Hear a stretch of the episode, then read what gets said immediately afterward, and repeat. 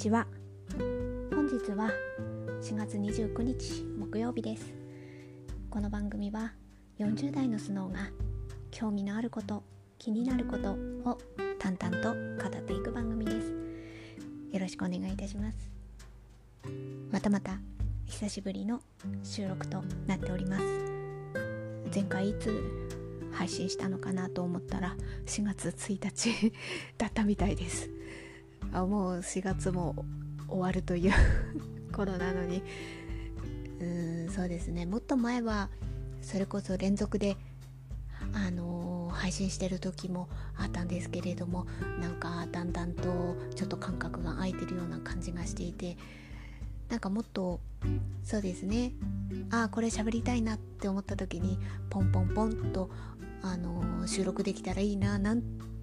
ことはちょっと思いながらそれでもなんか時間が過ぎてしまったような感じがあります。だいたいこの番組は、まあ、30分から40分前回は50分喋ってたりしてうんまあそれはちょっと感覚が空いてしまった配信だからというのもあるんですけれどもそうですね。平均どれくらいなんですかね。やっぱりこう10分くらいで聞けるくらいの方がいいのかななんってちょっと思いつつももうなんかあまりこういろんなことについて話す機会がないからゆえにダラダラ話してしまう番組になってしまっているんですがえっ、ー、とまあこうやって1回収録撮るたびにその中にいろんなテーマを私は盛り込んでしまっているので、えー、例えばこれについては何分からみたいな感じで大体の目安を概要欄に書くようにあの配信する時に、うん、書くようにしておりますのでそちらを参考にしていただいてあのここの部分だけ聞こうって思ったらあ飛んでいただければなと思っております。はいではまずは、まあ、一番最初はいつも刺し子のことについて話しているんですけど最近はですね4月はそれまではずっと朝の葉ばっかり刺してたような感じがあるんですけれどもあの4月はもうちょっといろんな模様を刺したいなっていう気分に変わったので、えー、例えば重ねますつなぎとか、うん、ひよくいげたとか尻尾とかあられきっこなんかを並行していろいろ順番順番に 刺しているような感じです。うん基本はそうですね。大体差しだ大体というか差し子って模様差しか一目差しかみたいな感じでちょっと大きく分ければその2つがあったりするんですけど私は模様差しばっかり刺してる感じがあってまあそれはなぜかというとうん一目差しってひたすら横だけを刺し横が刺し終わったらひたすら縦を縦側を刺しでそれが重なっていくことでやっと模様が見えていくっていうような、まあ、技法というか感じがするのでそうなると、うん、例えば柿の花とかひたすら横を刺してる時にこれどこだろうみたいな。なんて言うんですかねもう修行みたいな感じなんですよねあまりにも横だけが並んでる感じでその辺りがやっぱちょっと私一つ柿の花を途中まで刺してるのがあるんですけどなかなかそれあの途中まで刺して手がつけられずっていう感じで。でもまあ華やかさとかあとこう模様が浮かび上がってくる喜び的なところはあるのでどちらかといえば人目指しの方を好む人がもしかしたら多いのかもしれない。全体的に均一に刺すからやっぱりふっくら感もあるしあまあまあもちろん模様出しもふっくらしてますけど均一に刺すんですよね人目指して。まあその辺は本当好き好きだなと思っていてで私はそのね修行みたいな感じになっちゃう。あっていうか模様がまだ見えない時の刺す大変さがなかなか私はちょっとねその先の達成感に行く前に挫折してしまうような人なので模様刺しだとだんだん模様がそこまで頑張んなくてもあの徐々にじわじわじわっと見えてくるから分かりやすいって言えば分かりやすいしまあそういうのがあって。でもまあ、うん、刺す時ももしかしたら今後人目指しの方が楽しいなって思う時も来るかもしれないしどっちがどっちっていうことは何とも言えないので、まあ、その時の気分でコロコロ変えながらやっていこうかなとは思ってるんですけど。でもまあ基本的には私はあのもうある意味昔からあの伝わってる来ている模様みたいな感じが非常に好きですね。前も言ったかもしれないですけどなぜかというとうん例えば少しずつ、えーと、昭和昭和の時に出版された刺子の本とかをあの古本屋さんにある、まあ、古本屋さんうんてかフリマとかそういうので見つけたものを少しずつあの今売ってるのはねまあ本屋さんで買いますけどもうそういうのがないっていうものはね昔のものはちょっとそういうとこで集めたりはしていてあのまあ最初は図書館で借りて見たんですけどあやっぱなんか手元に取っておきたいなって思うものはそうやって集めているんですけどなんか最初にその図書最初は図書館で借りたんですけど図書館で借りたそのなんなんでしょうかねあのなんていうか農家のねこう自然に囲われた仕事着としての風格みたいなところが非常にある。あの趣というかでその雄大さとだけど刺してる模様はああ私も今刺してるみたいなそこのなんか共通性。あなんかあ昭和の時にこれ刺してたのも私も今同じ模様を指してんだみたいなところのこの歴史的つながりに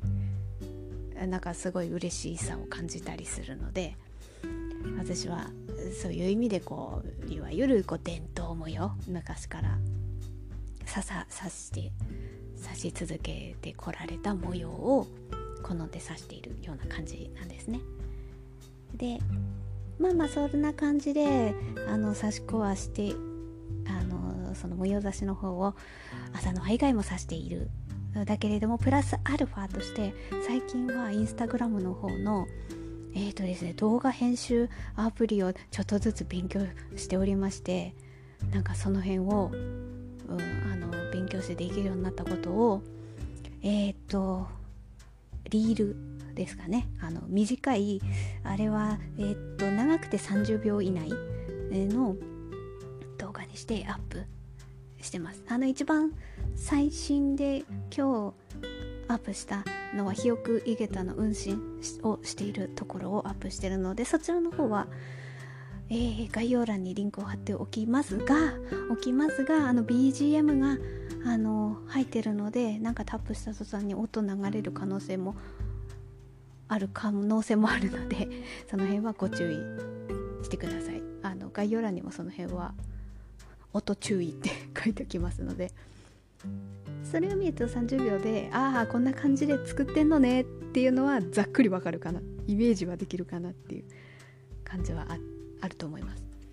あのですね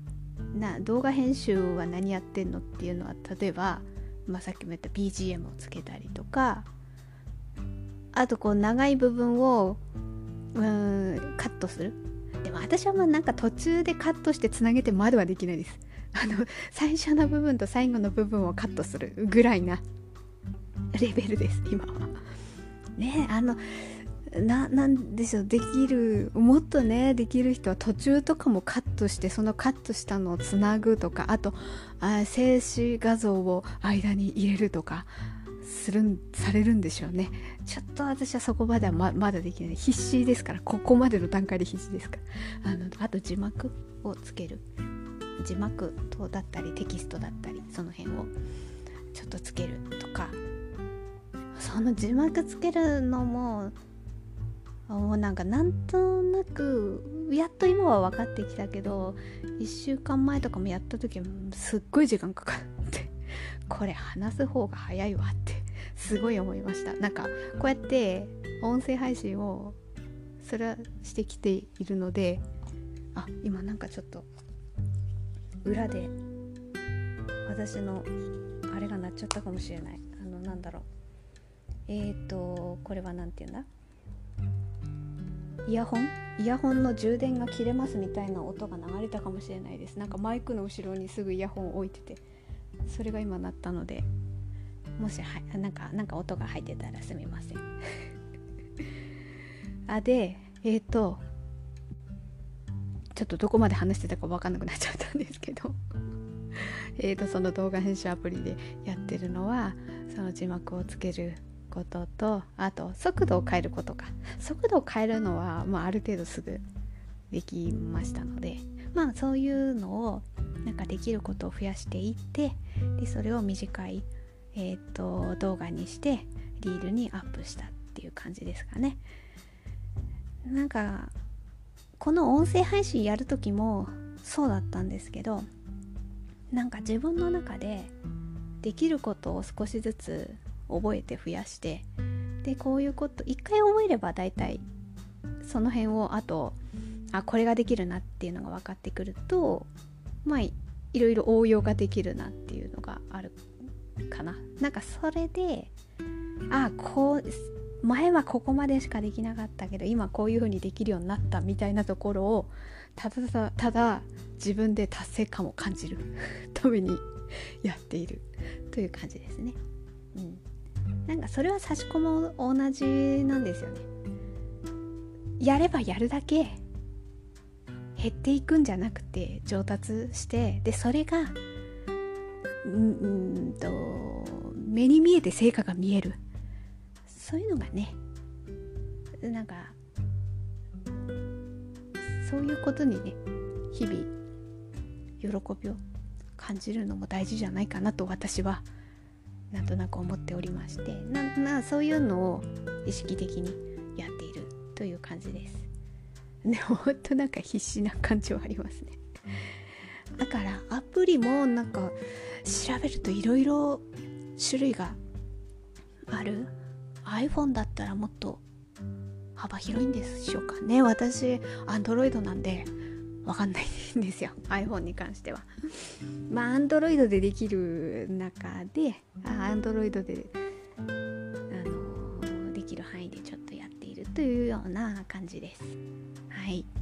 まあ刺し子刺し子というか刺し子関連についてはまあ最近はこんな感じのなんか動きをしておりますっていうようなことをお話しさせていただきました。はいでは次。えっ、ー、と最近ちょっと手に入れた文房具についてお話ししようかなと思っております。えっ、ー、と文房具についてはどんな文房具っていうのはえー、こちらも概要欄にあの文房具専用のインスタグラムも持っておりますのでそちらのリンクを貼っておきますそちらをタップしていただければああこういうこういうのを手に入れたのねっていうのがこう視覚的にわかるかなと思います。はい。でまあそこにアップした中で主なものを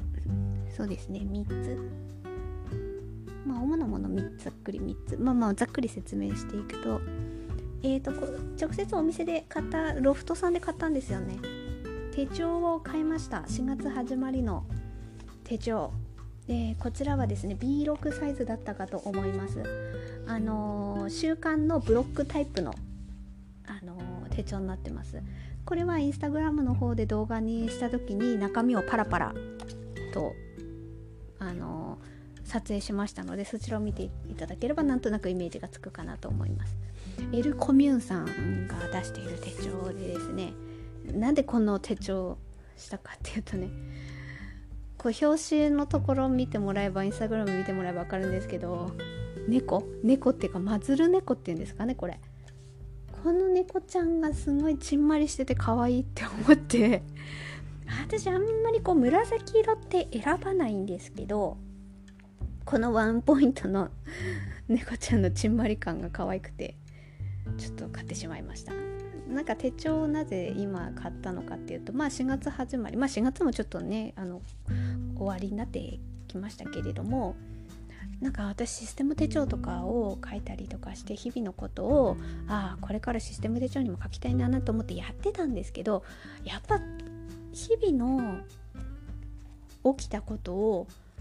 残しておくっ時はなんか閉じ手帳の方がしっくりくるなって思ったんですよね。なのでこれは予定を書くんじゃなくて今日こんなことがありましたっていうのをちょっと取っておきたい残しておきたいなっていうものを書く手帳に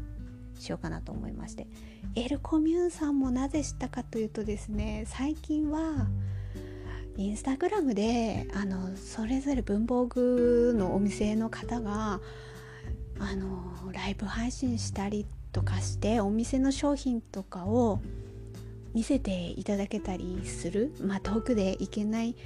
そこのねお店に直接行けない人はそのお店のオンラインショップで買ったりとかっていうことで活用もできますしね。宣伝もありますしね。あとこうその店主さんの人柄もなんとなく伝わってきたりとか。あとはまあもちろんこういう商品あるんだみたいなのとかあもう知れるじゃないですか。直接お話を伺うことで。でその中でおかげさま文房具店のライブ配信をまあ私インスタグラムフォローしてるので時々あのゲリラライブ的な感じでライブ始まりましたみたいな通知が来るので、まあ、そういうのを時折見せていただいたりあのタイミングが合う時はさせていただいてるんですけどあの時にエルコミュンさんの何のなんかあれも出してんですよね。えー、っと何でしたっけ？ペンケースだ。ペンケースふかふかのなんですよね。でこれは私もロフトで前見たことがあって。なんかその話をしててなん手帳の話になったのかな。ちょっとだかどういうつながりでそのエルコミューさんの手帳にたどり着いたか忘れたんですけどとにかくエルコミューさんの話をしてたんですよ。でそれで知ってでこの手帳があるっていうのを知ってですぐロフトさんのアプリをあのスマホに入れてるのでそちらで商品を検索するとこの商品はロフトの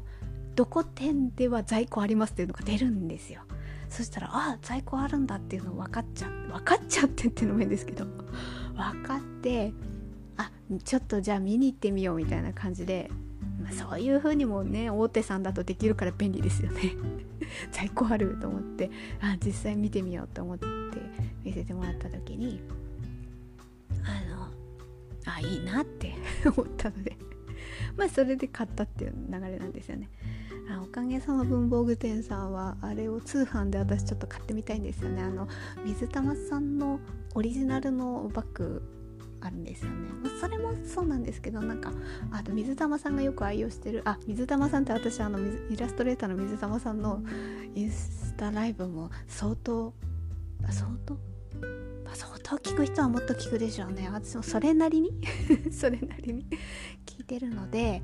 あのアレックスのハサミを水玉さんは非常にこう好まれて使われていてですね。あいいなと思って。であのいろいろ文房具店回ったんですけどないんですよね。売ってない。アレックスのはないんですよね。でおかげさま文房具店さんには売ってるんだけどなんか在庫がちょっと入ってすぐ売り切れみたいな感じになるからもしアレックスのハサミ入ってしかも黒。アレックスのハサミのなんかこう持つ部分が色違うんですよ。で黄色とかピンクとか水色とかで私は黒が欲しいなと思っててでおかげさま文房具店さんにも一応そのラインナップは入っているんだけど在庫切れみたいなやっぱ売れるんですよね。でこの前何日か前に水色だかだったかな入ったんだけどでもすぐ売り切れててで私アプリ入れてるのであの新しく商品が追加されると通知が来るんですよ。だからそれでねちょっと見ててあもし入ったらそのアレックスのハサミとあと一緒にせっかくだから水玉さんのトートバッグ買いたいななんては思ってます。であとはですね昨日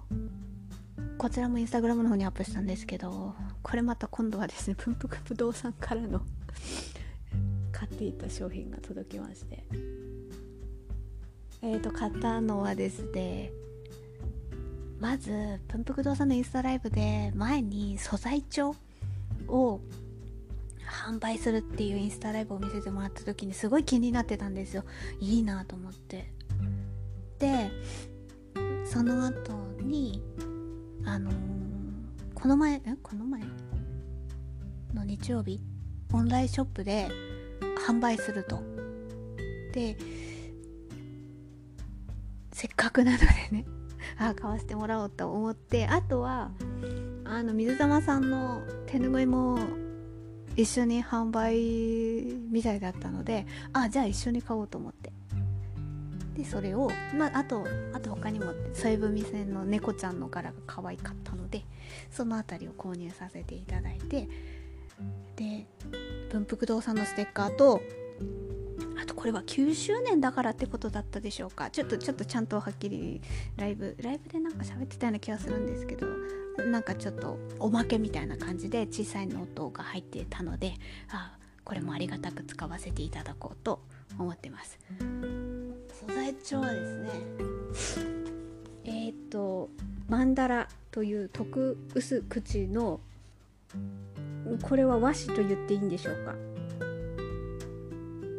うんですね和紙ですね。うん。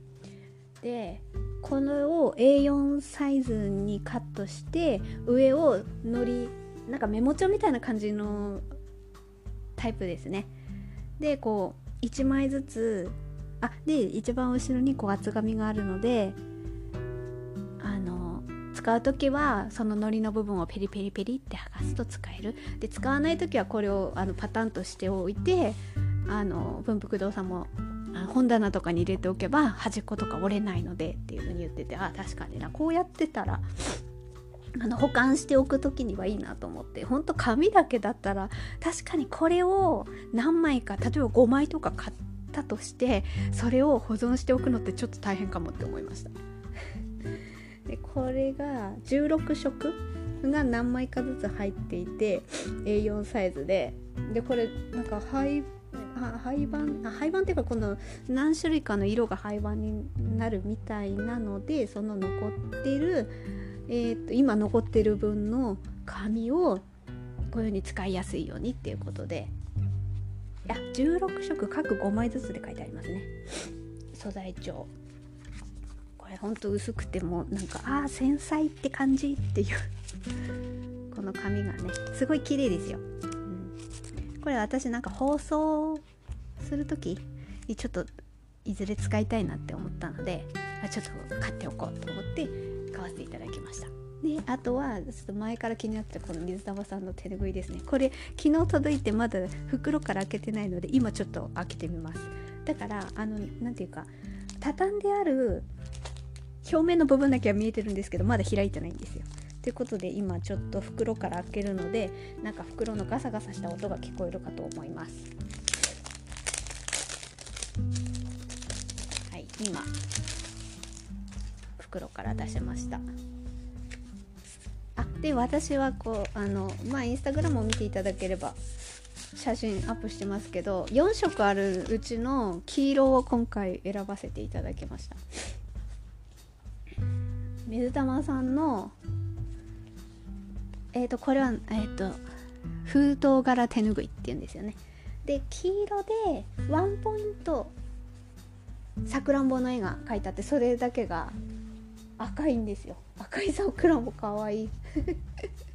今ちょっと広げてみました。あかわいい。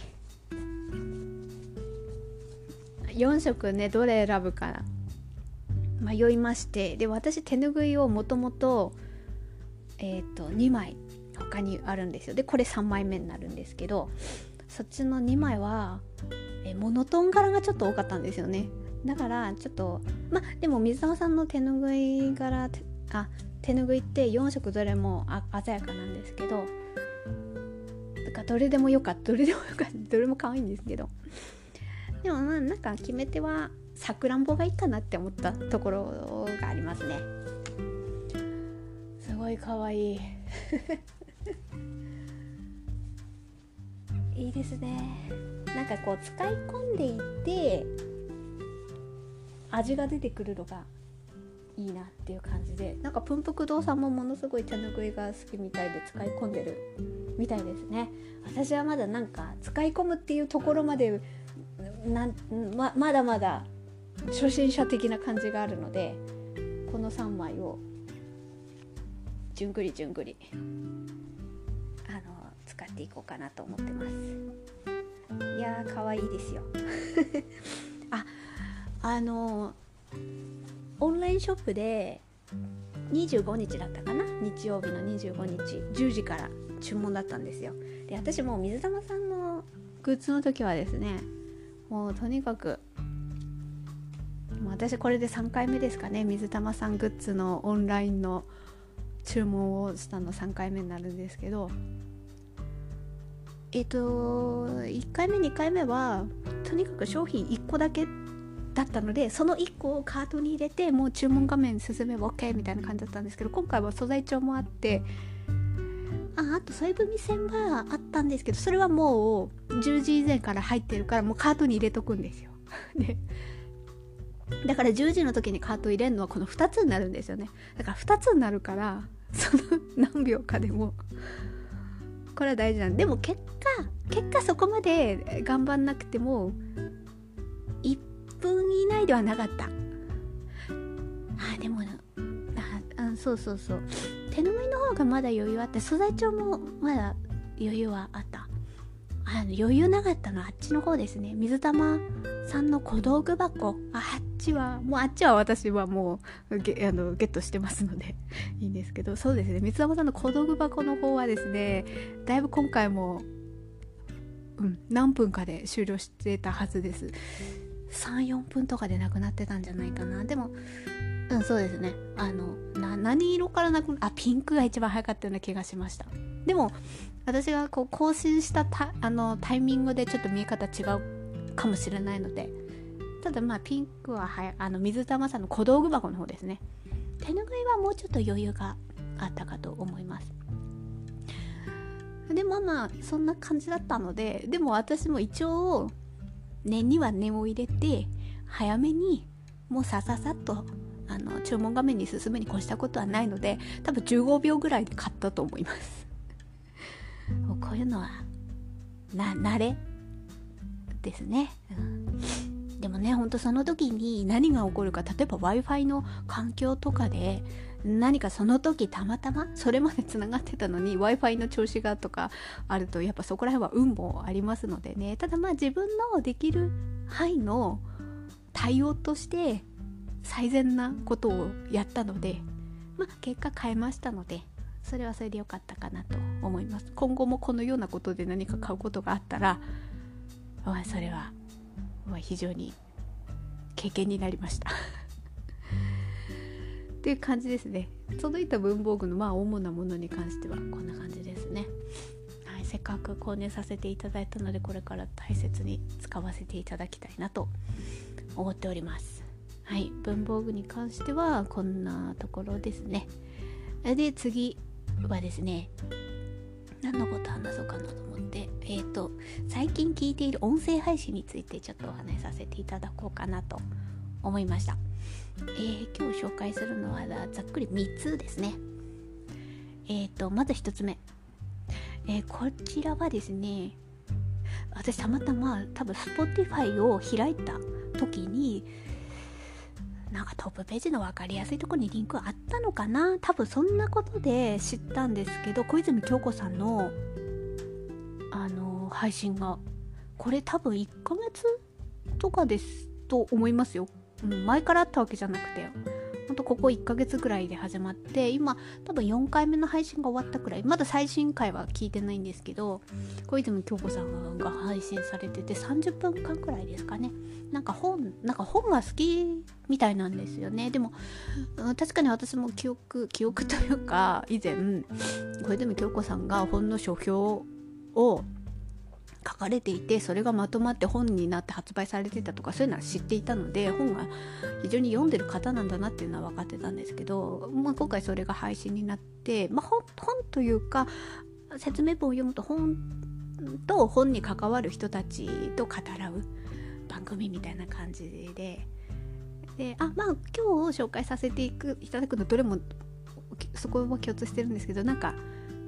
そうですね。なんかゆったり聞いていられるみたいなのがあってなんか落ち着いた感じでなんか生活の中でなんか穏やかに聞いていられるみたいな配信ですね。なんかこうなんでこう穏やかに聞いていられるのものを選んだかというとあの差し越しながらやっぱり音声配信を聞いたりっていうのは非常に相性がいいのでで私は音声配信いろいろ聞くんですけどなんかねやっぱねこうジェンダー絡みとかなんかそういうね問題提起のされている音声配信をそれなりに聞いてきた部分もあって、まあ、自分の中でこうなんかうまくちょっと言えないですけどなんか年を重ねてくるとあなんかこうジェンダー絡みのこの違和感っていうところにどうしても気づく瞬間っていうものがあってえどういうこと？って思った時になんかその辺を言葉にしている人の語りを聞くとあそっかそうだよねって自分も思ったりとかしてまあまあそういう時期があったんですよ。でまあそういうのある程度聞いてきた中ででまあその時その時によってどういうのを聞いていくかっていうのはだんだん変わっていったりとかするので今はまあそういうものよりはなんとなくこう穏やかに 聞けるのか聞きたいみたいなのがあってまあそういうのに合う合うっていうか、うん、のをがちょうどあの小泉京子さん。の配信がそういう感じで聞けたので、まあ、今日紹介させていただいた感じです。なん。かやっぱりこうあ私どうなん。ですかね私そこまでこう調べてなかったので分かん。ないん。ですけど小泉京子さん。がラジオとかやってたん。でしょうかなん。かそういうのもやってたかもちょっと私も分かん。ないから知らなかったのでで今回たまたまそのポッドキャストを Spotify のアプリ開いた時に知ったのでそういうの聞かせていただいてちょっとあこういう感じでの関わりでこういう感じで過ごしされてきたんだなみたいなのをちょっとねえっ、ー、となんかその人との距離が少し近く感じられるっていうのが音声配信のいいところだなって思っていてあもう自分もね何か作業しながら聞けるっていうところもありますのでね、うん、そういうのでなんか穏やかにこれからも聞いていきたいななんて思ったのでちょっと今回ご紹介させていただきましたまたねこの収録終わったら最新回の話も多分1週間に1回ぐらいの更新じゃないかなとちょっとそこまでちゃんとはっきり見てないですけどなんとなくそんな感覚かなと思ってました。っていうのがまず1つ目ですねはいで2つ目。2つ目はですねこちらはポップライフという音声配信ですね。えーと、三原由紀さんと田中総一郎さんお二人がホスト役となっていて毎回ゲストを呼んでこれはだいぶ長いですよ。多分何年かここここ全然1ヶ月2ヶ月の話じゃないですね。去年一昨年。うん、とにかく1年以上配信されていて内容がすごい濃いんですよね。で配信時間もたっぷりです。1時間くらい平均でやってるんじゃないかな。でしかもそれが1回だけじゃなくて、えー、2回に分けてあ2回配信してる時もあるしあその1つのテーマについて2回配信したりあと3回配信したりもしてるので そうなるとトータルでそのテーマについて3時間以上語ってる時もあるんでもうすごい中身がすごい濃いです。で私これ最近知って1ヶ月も経ってないので全然まだ聞けてないです。本当に。だからわこれからもじっくり聴けるもの見つけてすごい嬉しいみたいな感じですね。なんか音楽とか映画とか、まあ、そういうなんかカルチャー的なこと？をなんだけどその音楽のことだけとかじゃなくて、えー、例えばその音楽だったらそのバンドの背景？でバンドの人のことしかもこうインタビューしてこういう感じのことを話していた。とかね、うん、そういうこともあるしあとはそれプラスそこに関連したその時時代時代の社会背景的なことも絡めてやっぱこうゲストの方もそうなんですけど知識がすごいのでそういう意味ではで私全然音楽とかそれこそ洋楽とかもですけど全然分かんないんですけど分かってる人はもっと深く聞けるだろうし分かんなくてもなんかそれを聞いてあこういう音楽じゃあ私もちょっと聞いてみようかなみたいな感じにあ映画もそうなんですけど思わせてくれるような配信ですね。で、えー、最近の放送回だとやっぱスピッツの回がちょっとじっくり聞かせてもらいましたスピッツは草野さんってどういう人なんだろうっていうの全然私分かってなかったな。なんかそれこそ高校生くらいの時からずっとき20年以上？あでもなんだ今年結成30周年とか言ってましたよね。だからなんか私はなんか最初記憶してんのはやっぱりあれですよね。ドラマ白線流しからなんですよね。私があなんとなく聞き始めた聞き始めたっていうかなんか過ごしてると何かしら入ってきますよね。結構だからすごいなって思いますスピッツは。改めてすごいなって思いつつもでもああ人となりってそういえば分かんないなってか思ったのでなんかそういう改めてねなんか曲はなんか耳に入ってきたけれどその時その時で入ってきたけどその人となりは全然分かんなかったなって思ったので今回音声配信で聞けてよかったです。でさらに全然知らなかったんですけどラジオもやってるんですね。それをえー、っとですね私ラジコに入ってるので最新回はちょっと聞かせてもらいました。あのラジオですと音楽も流れるのでやっぱラジコだと1週間ちょっと限定になっちゃうんですけどね、うん、その最新話はあそのリアルタイムを逃しても聞けるのでちょうどねスピッツのなんかスピッツの曲から最新回はそのラジオは配信していたのであちょっとラッキーって思いました。あこれちょっとあのラ私ラジオも好きなのであなんか普段聞くラジオ聞いていきたいラジオ一つ増えたなって思ってちょっとそれは良かったなと思いました。あと、うん、もっと過去回？例えば去年とかまで振り返ってみると私ちょっとなんだろうタイトル見て気になったテーマのことをあの今はポツポツ聞いてる感じでまあその辺をあとはゆっくり過去配信聞こうかなと思ってるんですけど今聞いた中ではやっぱりえっと何でしたっけ結婚の結婚とパートナーシップについてこうたっぷり語ってる3回ぐらいの配信会があってこれは音楽ではなくて映画うんいくつか映画を出されていてその映画の中でこういうふうに描かれてたっていうこととあとその自分の結婚観的なパートナーシップのうん今思ってることを絡めて、えー、語っている放送会があってそれが非常に興味深かったですね。私その中で取り上げられた映画ちょっと一つも見てなかったのでうんなんかその辺は英語を見てさらにまたこの配信をもう一回聞き直したいなみたいな今気持ちになっているような配信です。なのでなんかそういう意味ではなんかこの配信を聞くだけではなくてこのこの配信を聞くことによってプラスアルファなんかちょっと広がるここのこれも興味あるなみたいな感じで。やっぱ自分が自分の中の頭の中で知ることってやっぱ限界があってでこういう音声配信を聞くことによって何かこう世界が広がるっていうのは私は非常にそういうまあそういう意味では音声配信が好きな部分はあるんですけどね、うん、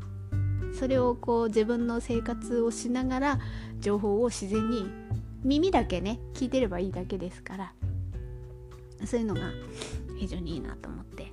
本当まだまだまだあの聞けてない放送回の方がたっぷりあるんでこれは、まあ、今後の楽しみっていう感じはあります。はい、でもそれが2つ目でした。で、えー、と3つ目、ね、これはですね Amazon Music 特選配信っぽいです。Amazon Music の中の音声配信で、えっ、ー、と高橋義明さんとジェーン・スーさんのお二人が話している「生活が踊る歌」っていう配信です。でこれは私 Amazon Music 入ってないんで、あの曲のリストは聞けないんですけどあの毎回テーマがありましてで高橋義明さんがそのテーマに沿ったあのリストを作成してくださるんですよなんかな十何曲とか入ってでそれについてそのテーマのこととその音楽について。まあ音楽というか音楽もそうですけど曲だけじゃなくてその社会背景とそのアーティストさんの実際あったこととか考え方とか。でそれがあったからこういう曲ができたとか。なんかそういうつながりでお話ししてくださるので曲だけのことじゃなくて社会情勢もわかるみたいな。あと毎回冒頭でここ1週間の1週間だったかなこの音声関連ニュースみたいなこともお話してくださるの。でそういう意味ではこう最新のカルチャー音楽カルチャーのことをあの知れるのでそれも非常にあいいなと思って聞かせてもらってます。曲聴いてないんですけど。ただその説明だけ聞いててももう非常になんかあ学びになるなっていうふうに思ってるのでまあ Amazon Music 入っててそれでリストとか聴ける人はもっとさらにこう内容が深まるんじゃないでしょうか。はい。まあそういうのをこれは確か、ま、違ってたら申し訳ないですけど確か月曜日の夕方とかの配信だったような毎週配信してくれるたかと思いますので、まあ、この辺もこの辺もなんかこれからもちょっとこう自分の生活の中でこう聞けると楽しいななんて思いながら、まあ、今回はえー、っと3つですね。小泉京子さんの本当の小泉さん。あと「ポップライフ」あとは「生活が踊る歌」の3つを紹介させていただきました。なんかこういうのをね聞きながら私もこう生活にちょっとした彩りを 彩りと知識をみたいなことを言いながら生活をしておりました。はい。えー、と大体喋ってて40分ぐらい経ちました、うん、今日はまず最初は刺し子についてですね。あの何を指してるかっていうのとあとちょっと動画編集的なことをちょっとやって勉強してますってこととあとは最近届いた文房具についてと。あとは最近聞いている音声配信について語らせていただきました。はいあのなんかこういうのを話せる人がいないんですよ。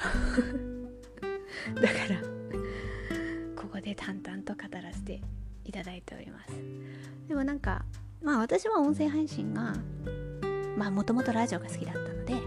ういう感じで今自分が音声配信をなんか自分のペースでね自分の好きなことただただ話してるだけなんですけどさせていただいてるんですけどなんかもうちょっとねなんか活用できればさすがにインスタライブはちょっと難しいですけどうーんなんか映像と一緒に動画の配信とかどういうことかっていうと例えば刺し子で言えば刺し子の完成品を映しながらここはこういう感じで刺しましたみたいなこととかをあこれはねあの刺し子のことを教えるとかそういうあれじゃ全然ないですよ。ただ刺しましたっていうのを誰かに言いたいっていうただそれだけ。ただそれだけの。でそれはやっぱね音声だけだとちょっとね刺し子の朝の葉のここの部分はこの色を選んだのはこういう理由ですみたいなことはなかなかやっぱ実際見てこう指さしながらでしか喋れないなって思ったりもしててまあいずれいずれそういうことをするかどうか。あとはやっぱ文房具とかもねあの手帳のこと。私手帳何冊か使ってるんですけどね。こういうのも。なんかこのためにはこれをあこの手帳はこういう内容を書くのに使ってますみたいなことを言う時にやっぱそこはあの動画実際手帳を写しながらっていうところの方が分かりやすいんだろうなとか思ったりも少なくともねあのねちょっと私もうちょっと相撲の